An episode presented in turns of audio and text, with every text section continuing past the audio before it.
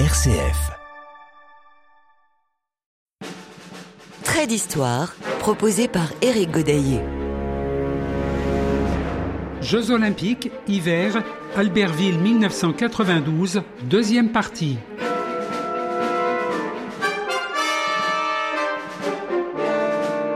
Les quatre principes de l'olympisme tels que souhaités par Pierre de Coubertin être une religion, c'est-à-dire une adhésion à un idéal de vie supérieur, d'aspiration au perfectionnement. Représenter une élite d'origine totalement égalitaire, en même temps qu'une chevalerie avec toutes ses qualités morales. Instaurer une trêve des armes, fête quadriennale du printemps humain. Glorifier la beauté par la participation au jeu des arts et de la pensée.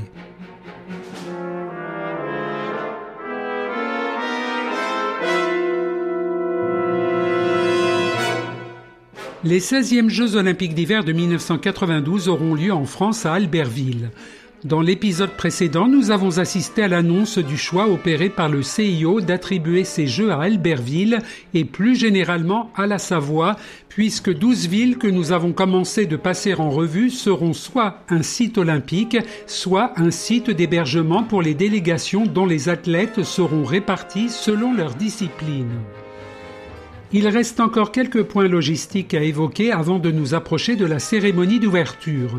Ce sera après un extrait de la chanson d'Yves Duteil, La fleur de l'impossible, écrite spécialement à l'occasion de ces Jeux olympiques d'hiver 1992. Au verso de la pochette du CD de titres, version chantée et version instrumentale, il est indiqué que cette chanson a été sélectionnée par le comité d'organisation des 16e Jeux olympiques d'hiver d'Albertville et de la Savoie.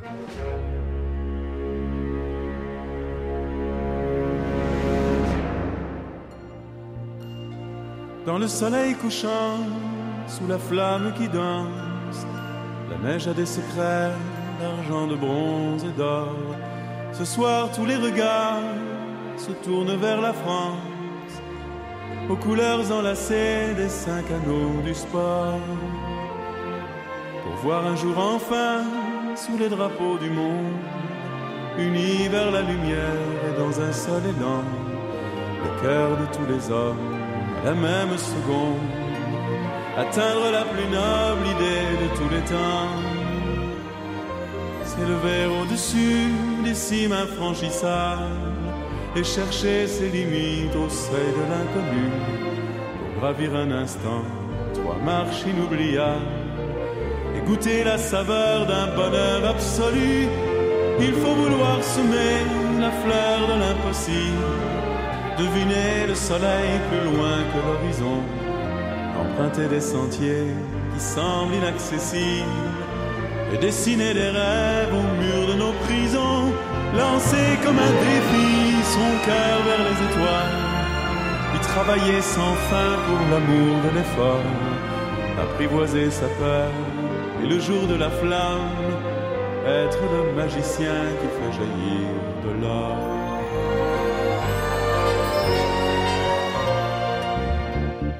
Nous en sommes restés dans l'épisode précédent à la préparation des jeux et à la logistique déployée par le COJO en collaboration avec les communes, le Conseil général de la Savoie et les différents services de l'État. À Pralognan, les travaux sont arrêtés. La nouvelle municipalité se plaint d'avoir hérité d'un site qui lui coûte trop cher, la patinoire de curling. Il s'avère que les contraintes liées à la construction d'une patinoire olympique seront euh, pratiquement insupportables pour les finances de commune. Le maire de la commune de Pralognan que nous venons d'entendre, Claude Vion, explique dans la suite du reportage que son conseil municipal sera obligé de demander une rallonge budgétaire au COJO afin de mener à bien les travaux. Cette patinoire est à la base une aire de glace classique de 30 mètres de large sur 60 mètres de long. Elle peut donc y accueillir du patinage artistique ou du hockey sur glace, mais pour les JO de 1992, elle servira aux épreuves de curling, sport en démonstration. En l'occurrence, il y aura quatre pistes de 45 mètres par 4 mètres 50, séparées chacune par des allées de 2 mètres. Le COJO doit prévoir en plus de l'équipement sportif un sous-centre de presse d'environ 300 mètres carrés, des bureaux d'organisation d'environ 700 mètres des parkings, publics, presse, médias et une aire régie TV. Il y aura 2300 places disponibles pour les spectateurs. La station de Tignes accueillera les épreuves de ski artistique inscrites pour la première fois au programme des Jeux. Les cérémonies de remise de médailles auront lieu au centre de la station et les athlètes seront hébergés sur place. Trois pistes sont construites, une pour chaque épreuve. Celle du ski de boss mesure 250 mètres avec une dénivellation de 119 mètres. Celle du ballet en ski fait 215 mètres avec une dénivellation de 54 mètres. Enfin, pour l'épreuve acrobatique, la dénivellation n'est que de 48 mètres. L'inclinaison de départ est de 24 degrés, celle de l'arrivée 37 degrés. Toutes les pistes ont un départ situé à plus de 2152 mètres d'altitude. Selon les prévisions, les JO d'Albertville coûteront plus de 3 milliards de francs sans compter les travaux routiers. Toujours selon ces prévisions, toutes les dépenses devraient être couvertes par les recettes commerciales des Jeux olympiques. Les travaux routiers représentent 4 milliards de francs. Ils s'avèrent absolument nécessaires pour le transport des athlètes, des officiels, des volontaires, des VIP et des spectateurs.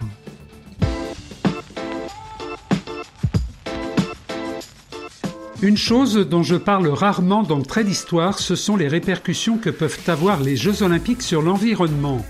Un thème faisant l'objet d'un chapitre dans le rapport officiel à partir de la page 122. Quelques extraits. Afin de mesurer les conséquences sur l'environnement de la construction des équipements olympiques, Michel Barnier, président du COJO et président du Conseil général, a commandé pour le compte du Conseil général de la Savoie une étude d'impact à un organisme spécialisé de Grenoble.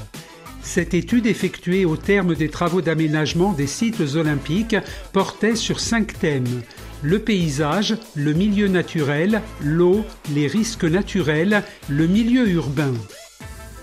Pour l'environnement, les équipements lourds et les terrassements entrepris ont profondément marqué les paysages dans lesquels ils s'inscrivent sans pour autant qu'ils puissent être considérés comme des altérations systématiques du site.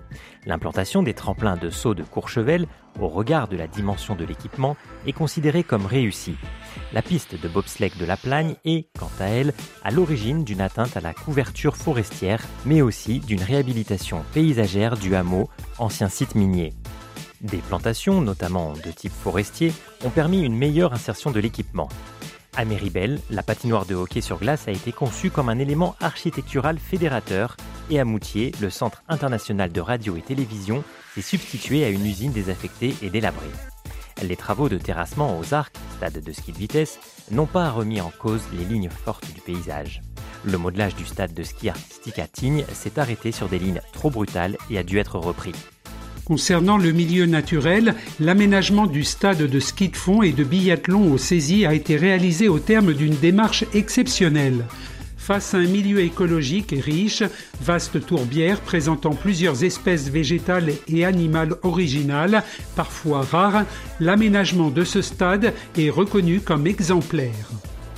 Pour l'eau, les Jeux ont été le prétexte au lancement de programmes ambitieux concernant les ressources en eau potable et l'assainissement. Ces investissements ont permis de combler le retard existant en Tarentaise et dans le Beaufortin. Par ailleurs, la capacité épurative des installations de la Tarentaise a été triplée alors que le traitement des boues des stations d'épuration a été étendu à celui des déchets organiques. Néanmoins, les travaux engagés dans le cadre des Jeux, routes et équipements sportifs, ont porté atteinte à l'intérêt biologique des rivières. À La Plagne, piste de bobsleigh, et Méribel, patinoire, des ruisseaux ont disparu dans des busages. J'ajoute que la piste de bobsleigh de la Plagne a causé un certain nombre de problèmes techniques.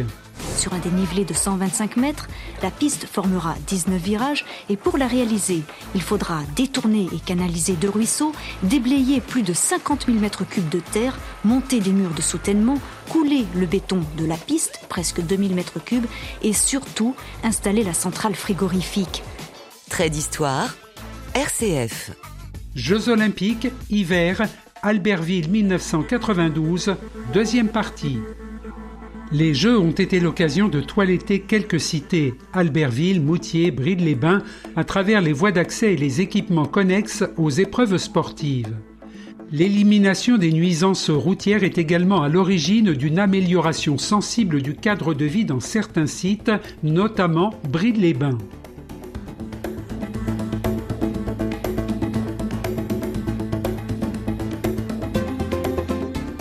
Des Jeux olympiques répartis sur autant de sites vont nécessiter un service de transport méthodique.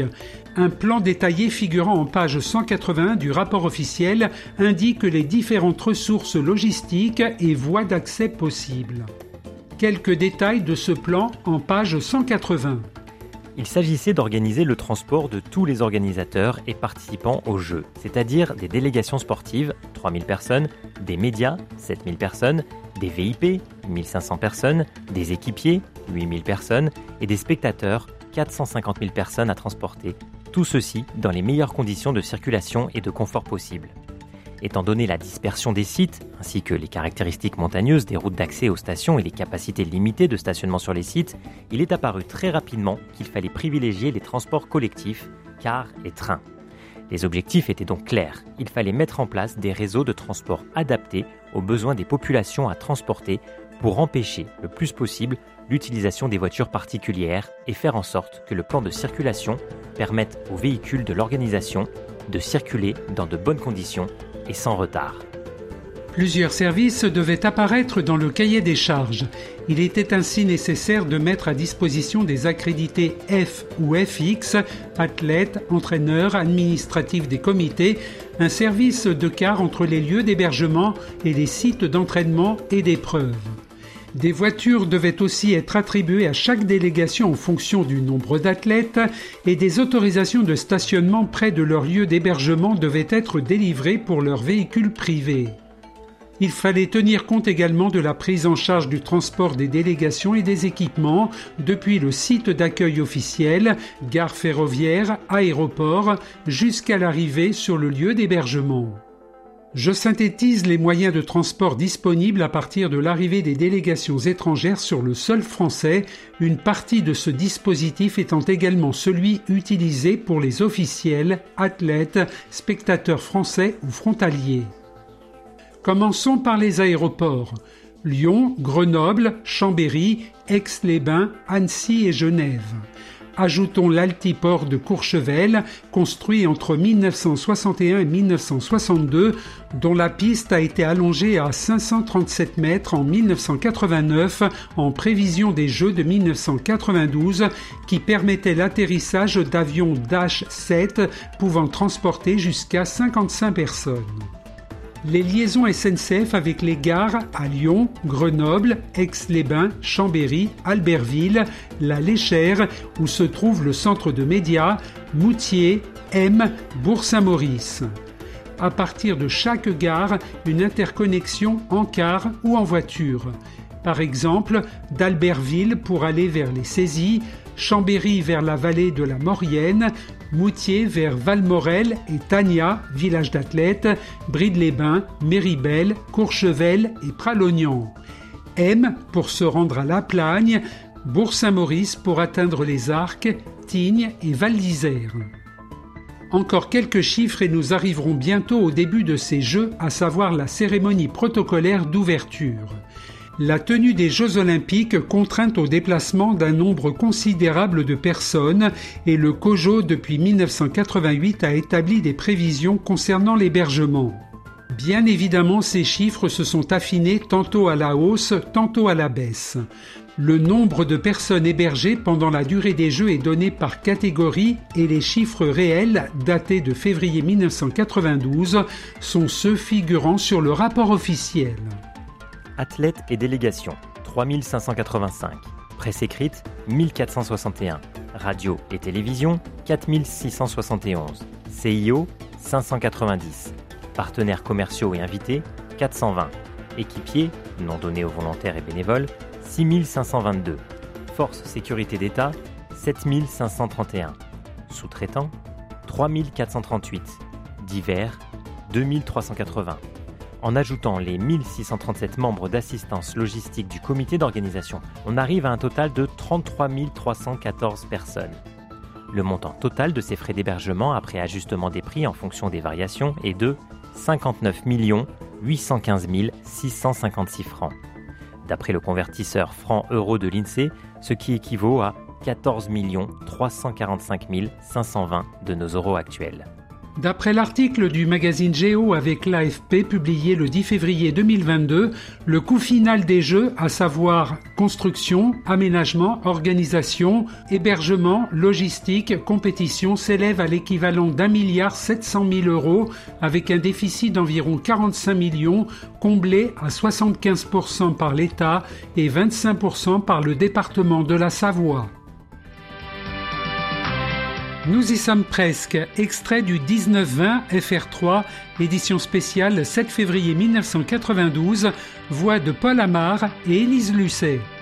Place à la fête, place aux Jeux, ils s'ouvriront demain à Albertville avec l'arrivée de la flamme qui a parcouru toute la France grâce à la Poste, qui arrivera demain à Albertville et qui illumine ce soir Chambéry, ultime étape avant le grand jour. On retrouve à Chambéry Élise Lucet. Et vous le savez, Paul, conformément à la charte olympique, le feu sacré de la flamme qui est à nos côtés ce soir, cette flamme a été allumée à Olympie. Revenons sur le parcours de la flamme olympique et son relais parti de Grèce comme le veut la tradition. Du rapport officiel, page 420. Le projet du parcours de la flamme olympique, dont le budget était estimé par le COJO à 30 millions de francs, nécessitait un partenaire. Comme pour les Jeux de Los Angeles et Calgary, le choix de trouver un partenaire leader sur l'opération fut fait. Le COJO proposa donc à plusieurs sociétés de devenir le sponsor du parcours de la flamme. Le COJO se tourna en premier lieu, et pour des raisons évidentes, vers les compagnies pétrolières qui déclinèrent ou étudièrent trop longtemps le projet, puis vers la Poste. Celle-là fut immédiatement séduite par l'opération. Un voyage de presse a été organisé pour l'allumage de la flamme à Olympie en collaboration avec Air France. Le prélude des Jeux olympiques d'Albertville il a eu lieu aujourd'hui à midi en Grèce, à 300 km d'Athènes. La flamme olympique qui brûlera à Albertville pendant les Jeux d'hiver a été allumée selon un rite évidemment ancestral. Elle arrivera par Concorde demain à Paris et traversera 63 départements avant d'atteindre Albertville.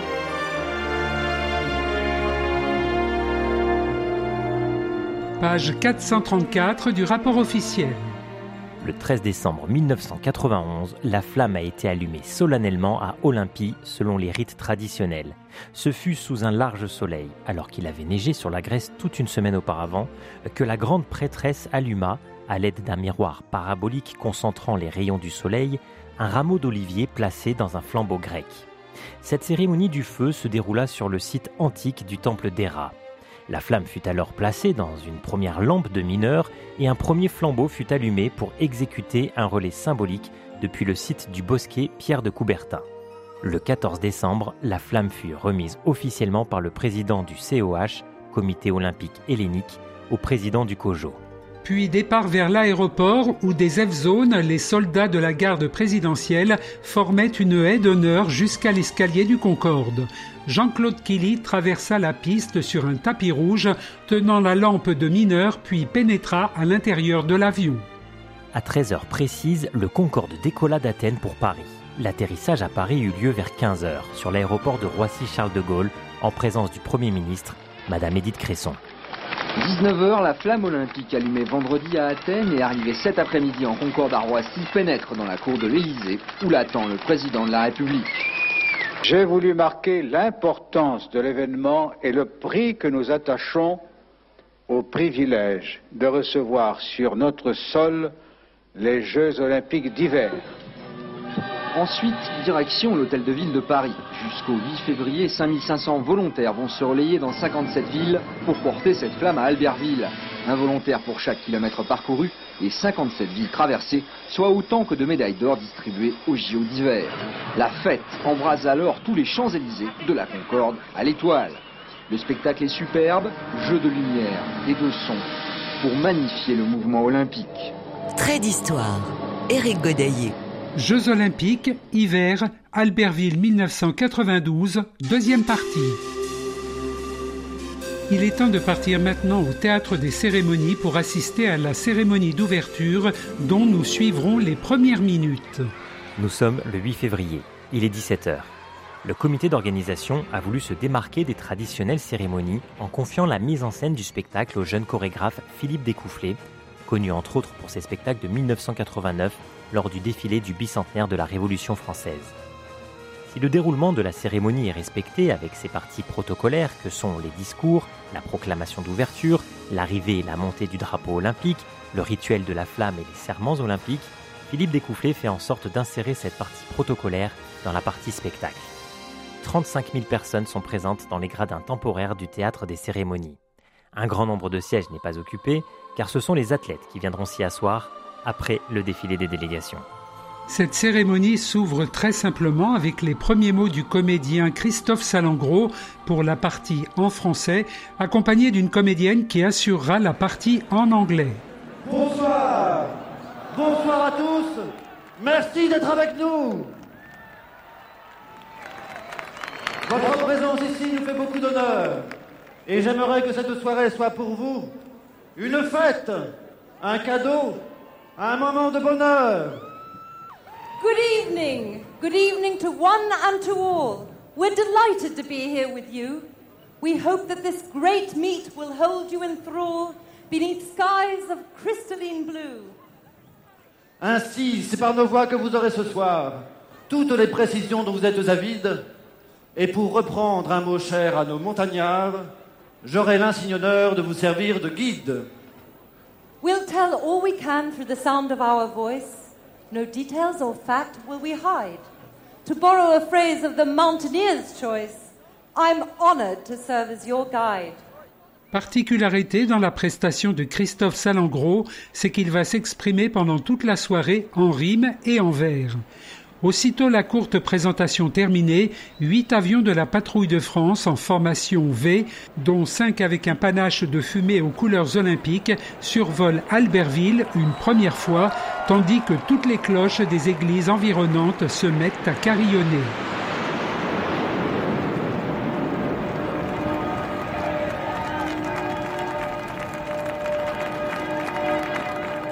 Temps mort très bref pendant lequel un groupe d'environ 70 personnes se place autour du mât olympique en suivant des lignes tracées au sol représentant un flocon de neige.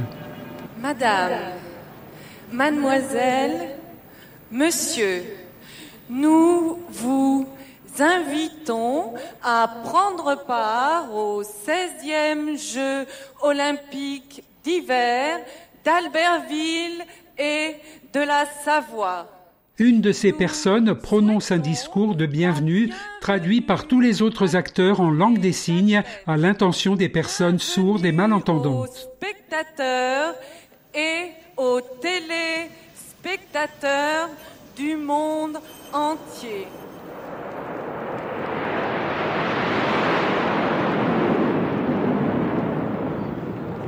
De nouveau, les avions de la patrouille de France reviennent dans le ciel, exécutent ensemble un looping parfait avant de repartir en piqué et de se séparer en lâchant chacun un fumigène aux couleurs olympiques.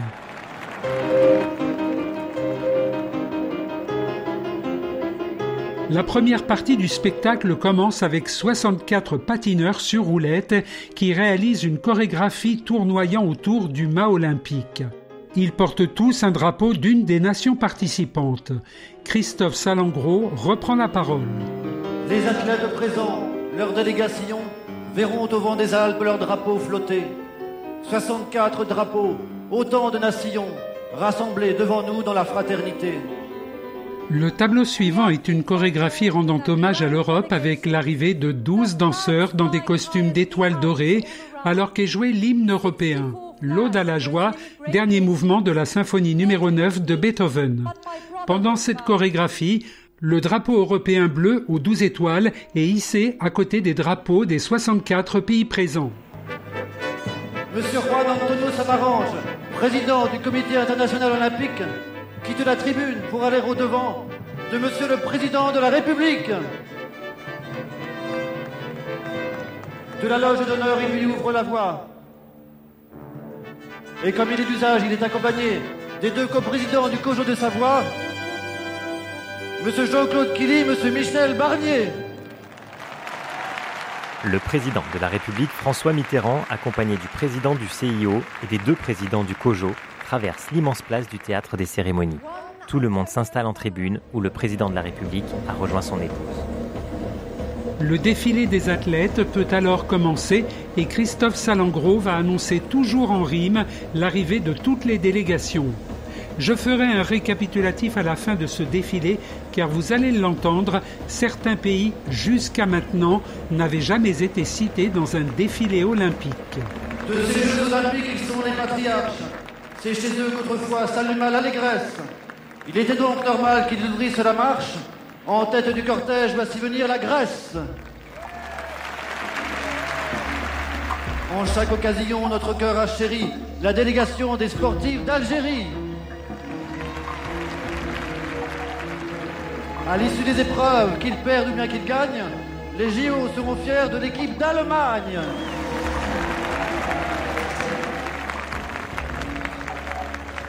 Dans la course aux médailles, ils vont nous stupéfier.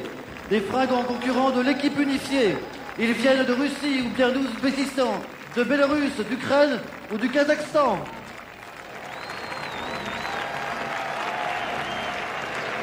Leur présence embellit cette cérémonie. Faisons donc un triomphe aux sportifs d'Estonie. Pas une discipline où elle soit démunie, la redoutable équipe des États-Unis. Concert de bravo en stéréophonie, c'est l'accueil que j'espère pour la Lettonie. J'ai plaisir à poursuivre cette litanie pour annoncer l'entrée de la Lituanie. Oh, what a roar for Summit Mania, cheering the team from far Lithuania. Il paraît que les dieux de l'Olympe ont béni les courageux athlètes de la Slovénie.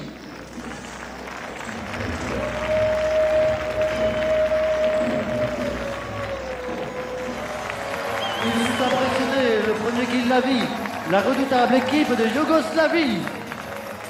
Comme le veut la tradition, c'est la délégation du pays organisateur qui est la dernière à se présenter et qui termine le défilé des athlètes. Nous avons mis en elle toute notre confiance. Aussi l'attendons-nous tout bouillant d'impatience. Elle clôt le défilé. La voici qui s'avance. Toute d'argent vêtue, c'est l'équipe de France. Vous l'avez entendu dans les quelques extraits à l'instant diffusés, l'URSS n'existe plus et provisoirement son nom est remplacé par Équipe unifiée. Les pays baltes qui en faisaient partie, l'Estonie, la Lettonie et la Lituanie, sont maintenant indépendantes et défilent avec leur propre drapeau.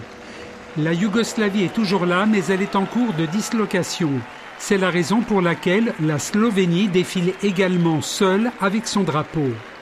Le changement d'appellation est moins perceptible pour un autre pays, mais désormais nous n'entendrons plus République démocratique allemande et République fédérale d'Allemagne, mais simplement Allemagne. Référence Comité international olympique. Rapport officiel des Jeux olympiques d'Albertville et de la Savoie, Librairie olympique. Extrait article magazine Géo, extrait reportage France 3 Auvergne-Rhône-Alpes 2017 et journaux 1920 FR3 INA. Extrait de la cérémonie d'ouverture olympics.com. Chanson La fleur de l'impossible Yves Duteil. Et merci à Nicolas Boutry, RCF Isère, pour toutes les narrations complémentaires.